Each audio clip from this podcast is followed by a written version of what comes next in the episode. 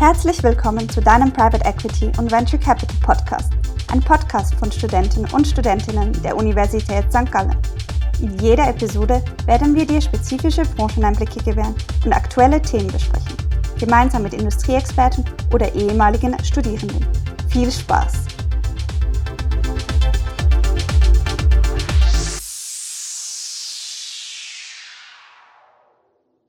Ich begrüße euch herzlich zu unserer ersten Episode des Private Equity Venture Capital Podcasts.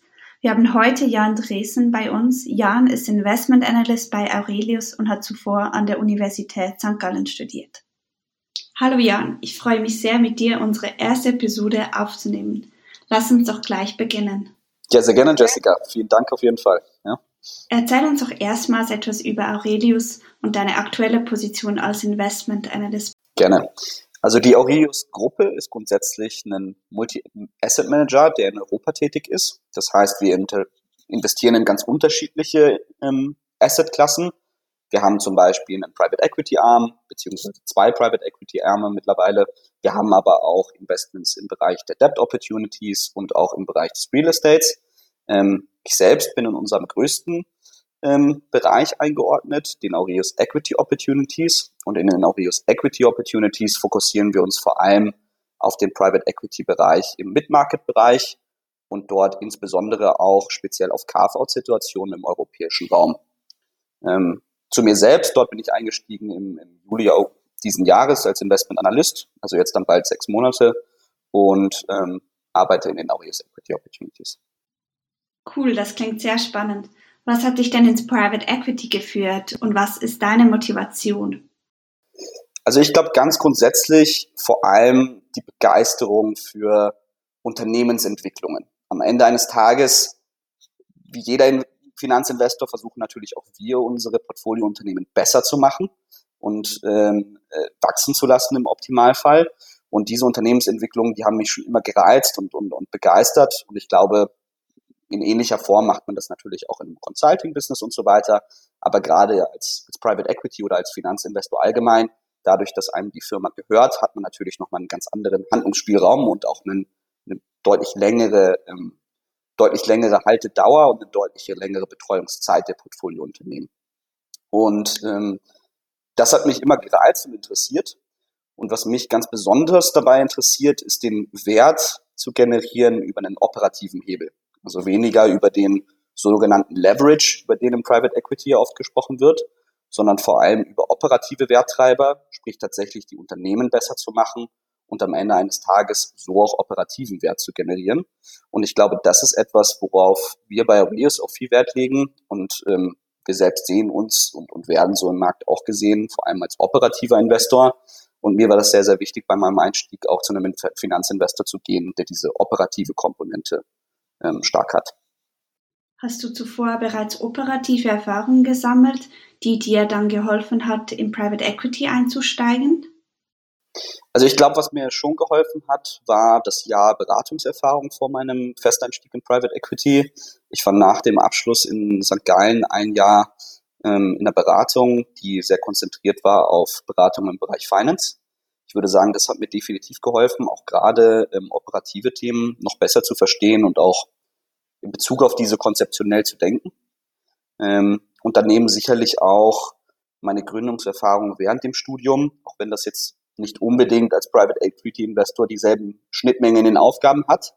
Aber es hilft einem schon zu verstehen, wie gehe ich Probleme an, wie organisiere ich vielleicht auch Probleme, wie organisiere ich die, die Arbeitsschritte drumherum und so weiter. Also da mehr ähm, der Bezug auf, auf, auf tatsächliche Selbstorganisation und, und wie möchte ich und wie kann ich am besten arbeiten. Ähm, das hat mir sicherlich auch geholfen.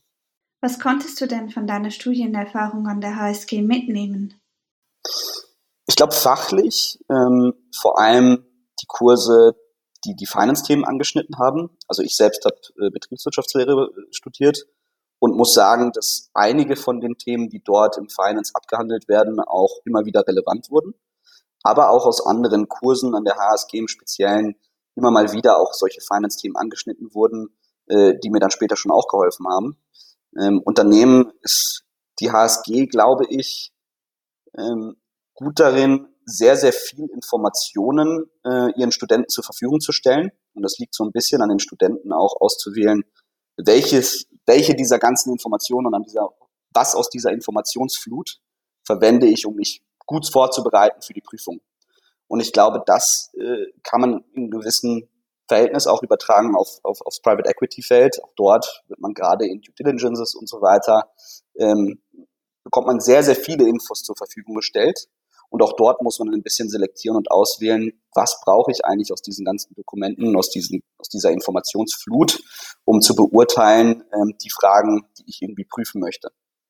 Also ich würde sagen, zum einen fachlich sicherlich die Finance-Themen, aber zum anderen auch gerade dieser Umgang mit, mit Informationen.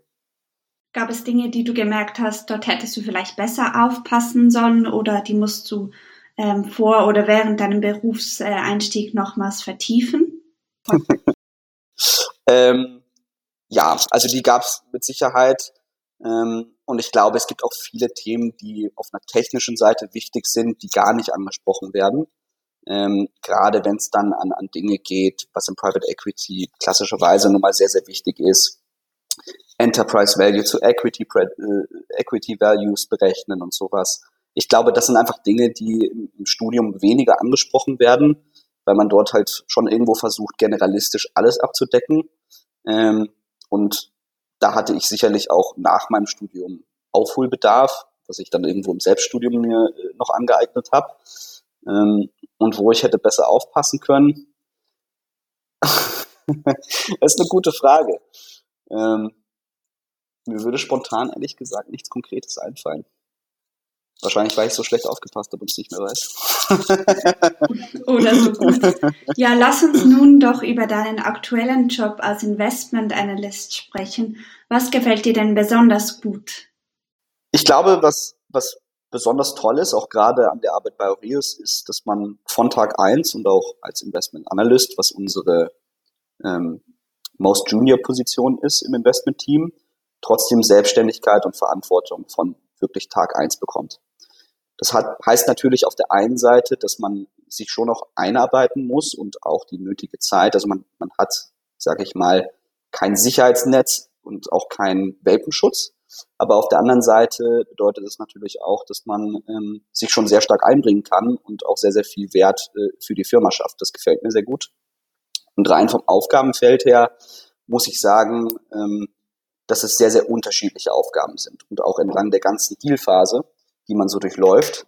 Also das fängt bei den Vereinbarungen von Non-Disclosure Agreements an, geht über die Analyse von Investment Memorandums, die uns von den Banken oder von der Sales-Side zur Verfügung gestellt werden, äh, weiterhin zu Analyse in, in, Form von Financial Due Diligence Aufgaben, ähm, aber auch Unterstützung bei den Verhandlungen zwischen der Käufer- und Verkäuferseite, Gespräche mit Banken, Marktrecherchen und so weiter. Also man hat ein sehr, sehr breites Aufgabenfeld, in dem man irgendwo drin ist und ganz unterschiedliche Aufgaben, so dass es nie langweilig wird. Und es ist am Ende eines Tages auch deutlich mehr als in Anführungszeichen nur Zahlen in irgendwelche Excel-Modelle eintragen. Äh, und am Ende kommt dann da irgendeine Internal Rate of Return raus, die man erwartet. Und dann entscheidet man, ich mache den Deal ja oder nein. Also man hat ein deutlich breiteres Aufgabenfeld und das gefällt mir sehr, sehr gut ähm, weil es auch bedeutet, dass man in ganz unterschiedlichen Themen ähm, äh, drin ist und äh, immer wieder sich auch mit neuen Herausforderungen konfrontiert sieht. Würdest du sagen, dass es quantitative als auch qualitative Aufgaben sind, die du machst, oder überwiegt der quantitative Teil? Ich glaube ersteres auf jeden Fall. Also es ist sowohl qualitativ auch, als auch quantitativ. Und das liegt auch daran, dass wir natürlich, bevor wir natürlich ist die quantitative Seite sehr, sehr wichtig und das Zahlenwerk muss auch verstanden werden, um beurteilen zu können, ist das eine attraktive Investmentmöglichkeit für uns, ja oder nein. Aber auf der anderen Seite ist es natürlich auch wichtig, qualitative ähm, Aspekte irgendwo zu klären und zu sagen, glaube ich an diese Firma, glaube ich an das Management der Firma, glaube ich an den Markt, in dem diese Firma ist, glaube ich an das äh, operative Setup, was diese Firma fährt. Und all diese Fragen sind dann eher auf der qualitativen Seite. Und am Ende eines Tages hat man damit dann auch irgendwo ein Set an Fragen, die qualitativ beantwortet werden müssen, aber auch ein Set an Fragen, die quantitativ beantwortet müssen. Und ähm, ich würde sagen, das hält sich in etwa die Waage. Alles klar. Und wie sieht denn dein Arbeitsalltag momentan aus? Ich kann, äh, wenn du möchtest, dir gerne mal so einen, ja, fällt natürlich schwer zu sagen, was ein typischer Tag ist, aber ich kann mal so einen typischen Tag dir aufmalen. also in der Regel komme ich morgens um so neun Uhr ungefähr ins Büro, wie die meisten der Kollegen im Investment-Team auch. Ähm, und ich starte meinen Tag meistens äh, mit der Kaffeemaschine ähm, und trinke Kaffee, während ich so ein bisschen die wichtigsten Mails, die über die Nacht oder gestern Abend noch reingekommen sind, beantworte, mir die Nachrichten anschaue von dem Tag zu unseren Portfoliounternehmen, um da auf dem neuesten Stand zu sein und mich allgemein so ein bisschen auf den neuesten Stand zu bringen, ob es irgendwelche ganz wichtigen neuen Themen gab bei Projekten oder Deals, an denen ich arbeite oder sowas. Meistens nutze ich die erste halbe Stunde vom Tag, um da so ein bisschen äh, mich up to date zu bringen. Ähm, um 9.30 Uhr könnte es dann zum Beispiel sein, dass ich das Investment Memorandum von einer Deal Opportunity bekomme.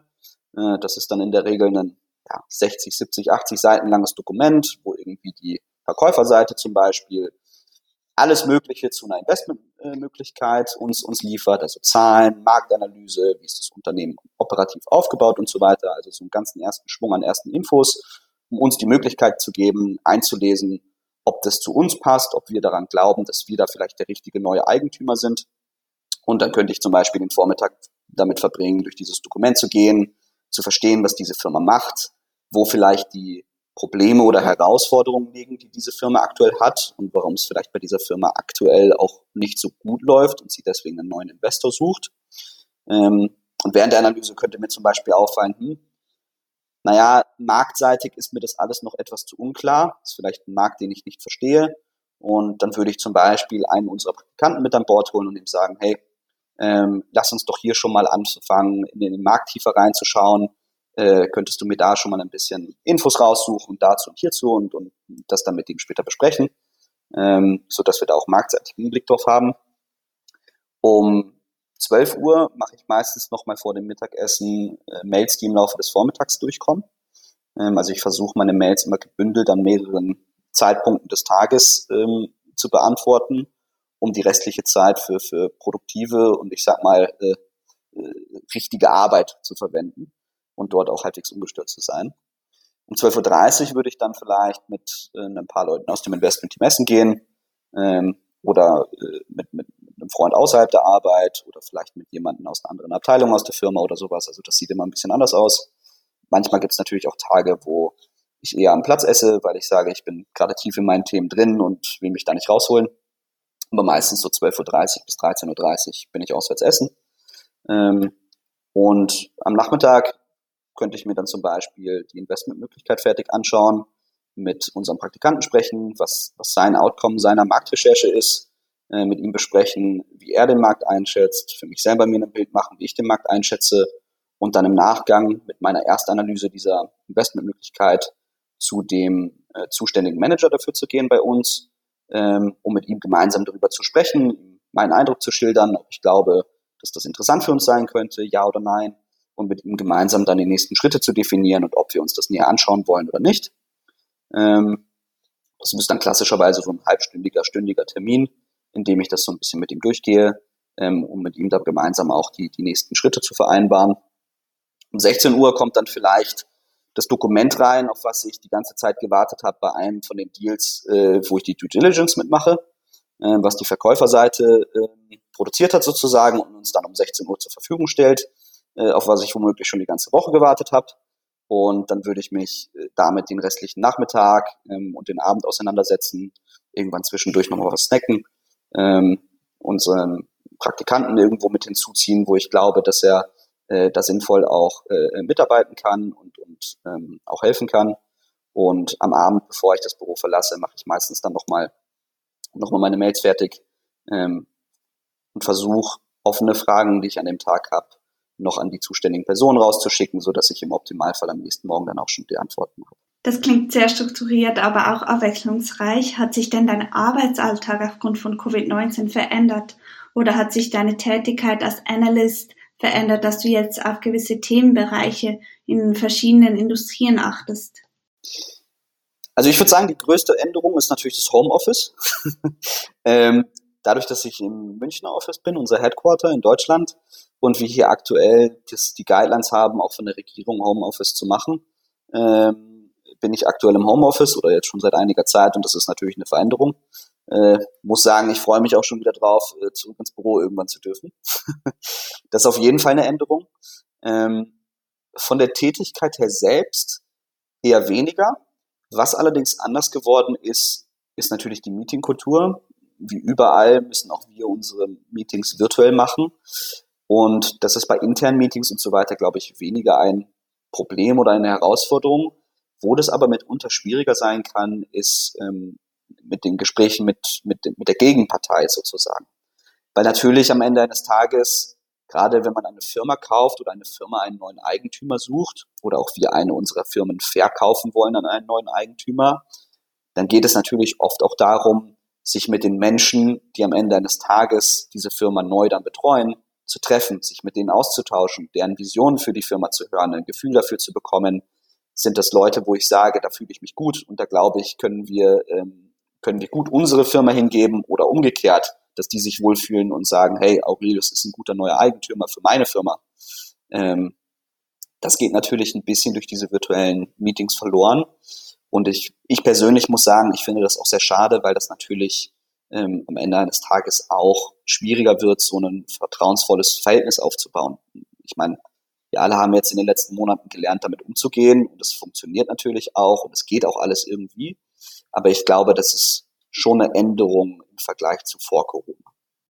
Kannst du uns erzählen, wie du mit hohen Anforderungen und Druck umgehst? Wie meisterst du solche intensiven Arbeitsphasen? Mhm. Also ich glaube, das, was wirklich wichtig ist, ist eine sehr gute Selbstorganisation. Gerade wenn man womöglich auch in mehreren Themen drin hängt, unterschiedliche Workstreams hat, unterschiedliche Ansprechpartner hat, muss man sicherstellen, dass man nicht in dieser Flut an Infos verloren geht. Und dazu gehört eine gute Selbstorganisation. Ähm, das geht dabei los, auch sich um seine privaten Themen so zu kümmern, dass die nicht permanent über Tag aufploppen und hört da auf, dass man Informationsfluss zum Beispiel sicherstellt mit der, Gegen, der Gegenseite, also regelmäßige Meetings einsetzt, genau definiert, was man noch braucht, bis wann man es braucht und so weiter. Also man muss so ein bisschen den, den Informationsfluss managen und natürlich auch sich selbst managen. Und auf der anderen Seite ist es sicherlich auch wichtig, sehr klar zu kommunizieren.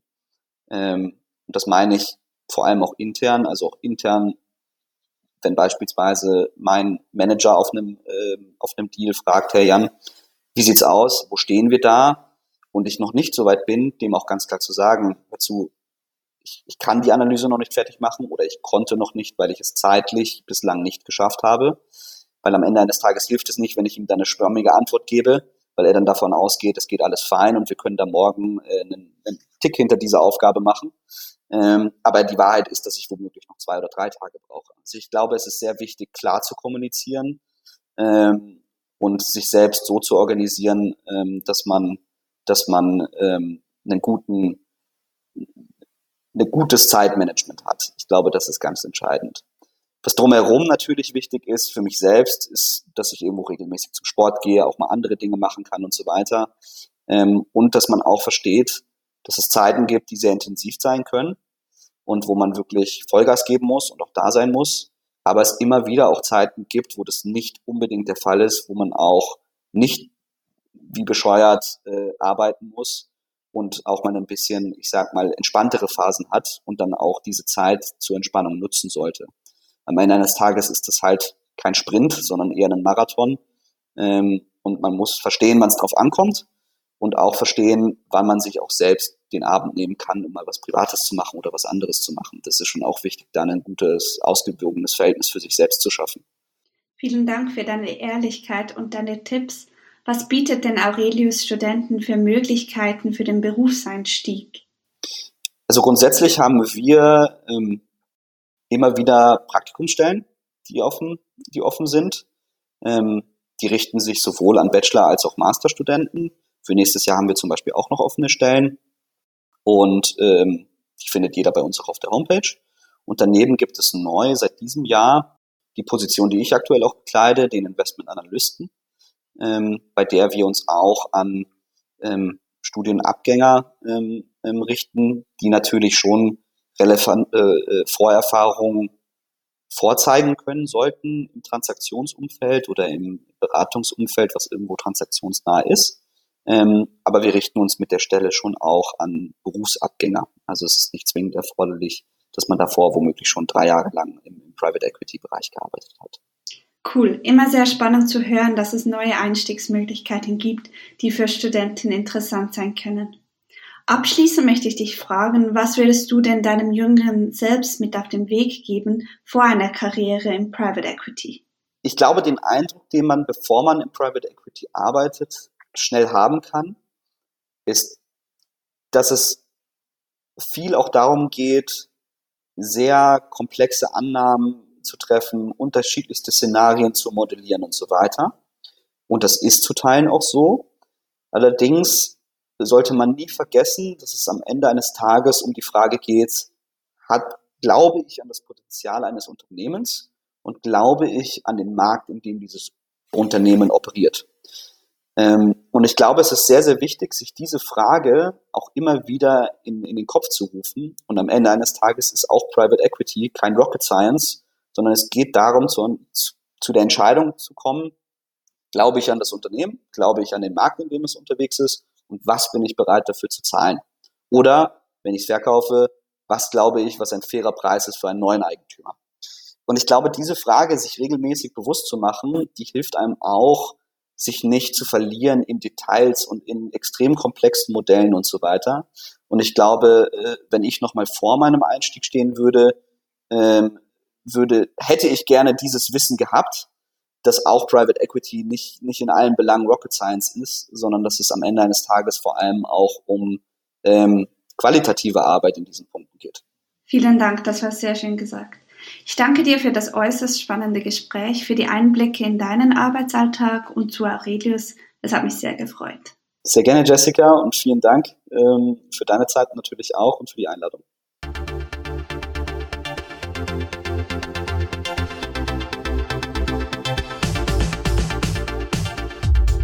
Vielen Dank fürs Zuhören. Wenn dir diese Episode gefallen hat, dann abonniere unseren Podcast, teile ihn mit Freunden oder besuche uns auf www.pevc-club.com. Als Clubmitglied erwarten dich exklusive Events und Jobangebote sowie hilfreiches Lernmaterial. Bis zum nächsten Mal, dein Private Equity und Venture Capital Podcast.